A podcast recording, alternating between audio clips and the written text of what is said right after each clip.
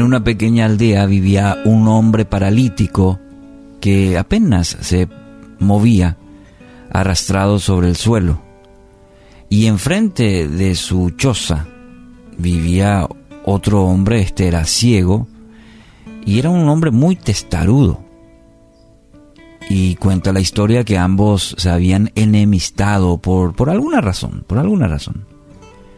Y todos los días encontraban una excusa para, para discutir, discutir acaloradamente, incluso hasta desearse la muerte el uno al otro.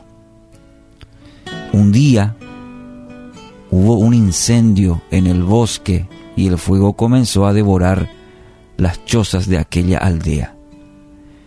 Y bueno, la gente salió huyendo del lugar, pero nadie ayudó a estos hombres. Al ciego al paralítico.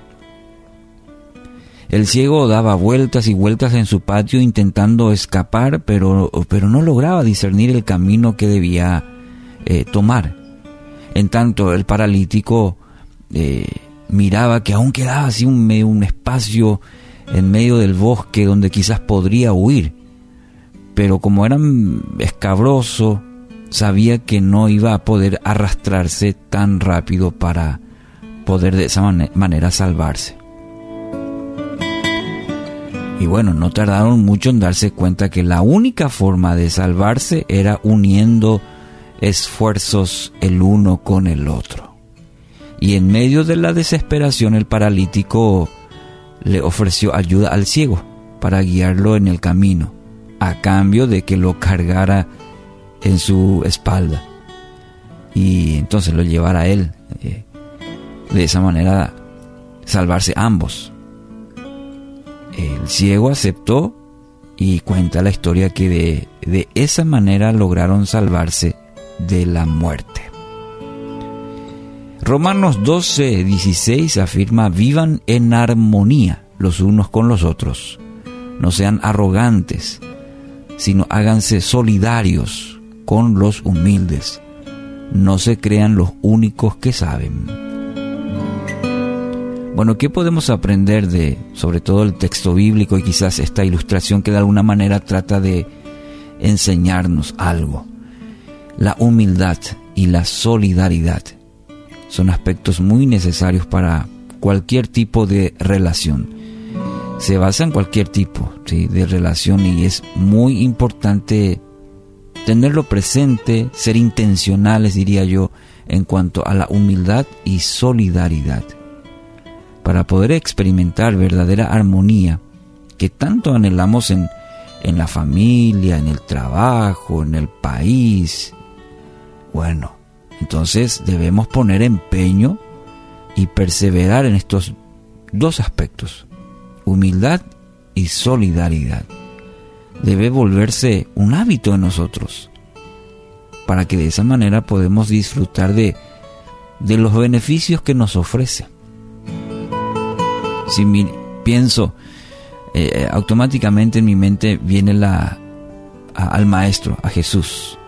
¿Cómo nos enseñó en su ministerio estos aspectos de la humildad, la solidaridad, siendo Dios, ¿sí? Eh, ya la forma que vino a este mundo, la forma que se relacionó con las personas, siendo compasivo, solidario, siendo humilde con aquellas personas que la propia sociedad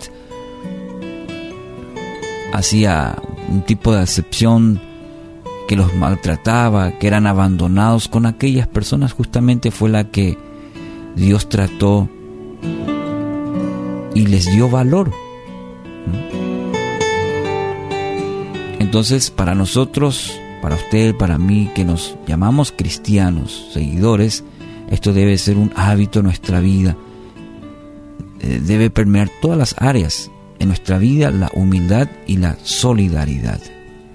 Si hacemos un contraste, vamos a encontrar a la arrogancia y la falta de empatía. si hacemos la, el contraste entre la humildad y la solidaridad. Ahí vamos a encontrar que hace gala la arrogancia, la falta de empatía, que esto nos conduce siempre por mal camino. Hay tantos ejemplos en la Biblia, como así también en nuestra experiencia diaria de personas que han abrazado, por ejemplo, la arrogancia, han abrazado la, la falta de empatía con la necesidad del prójimo, ponerse en el lugar del otro, y en tal sentido, ese no es un buen camino.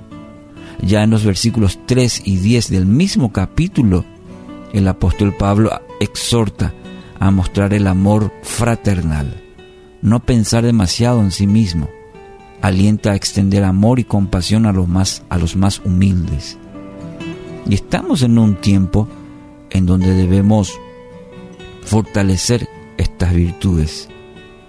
Humildad, solidaridad, lo que el apóstol Pablo dice en el versículo 3, a mostrar el amor fraternal, a no pensar demasiado en uno mismo y a extender amor y compasión a las personas.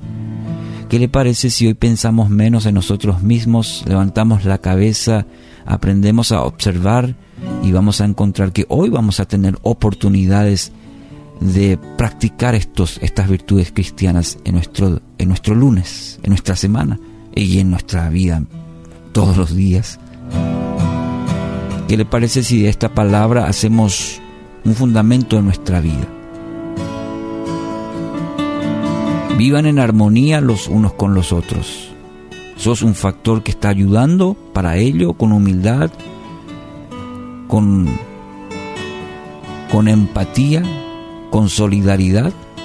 O sos un factor que hace totalmente lo contrario. Hoy quiero animarte con esta palabra. Lo mejor que usted puede hacer, lo mejor que puede hacer es, es invertir en los demás.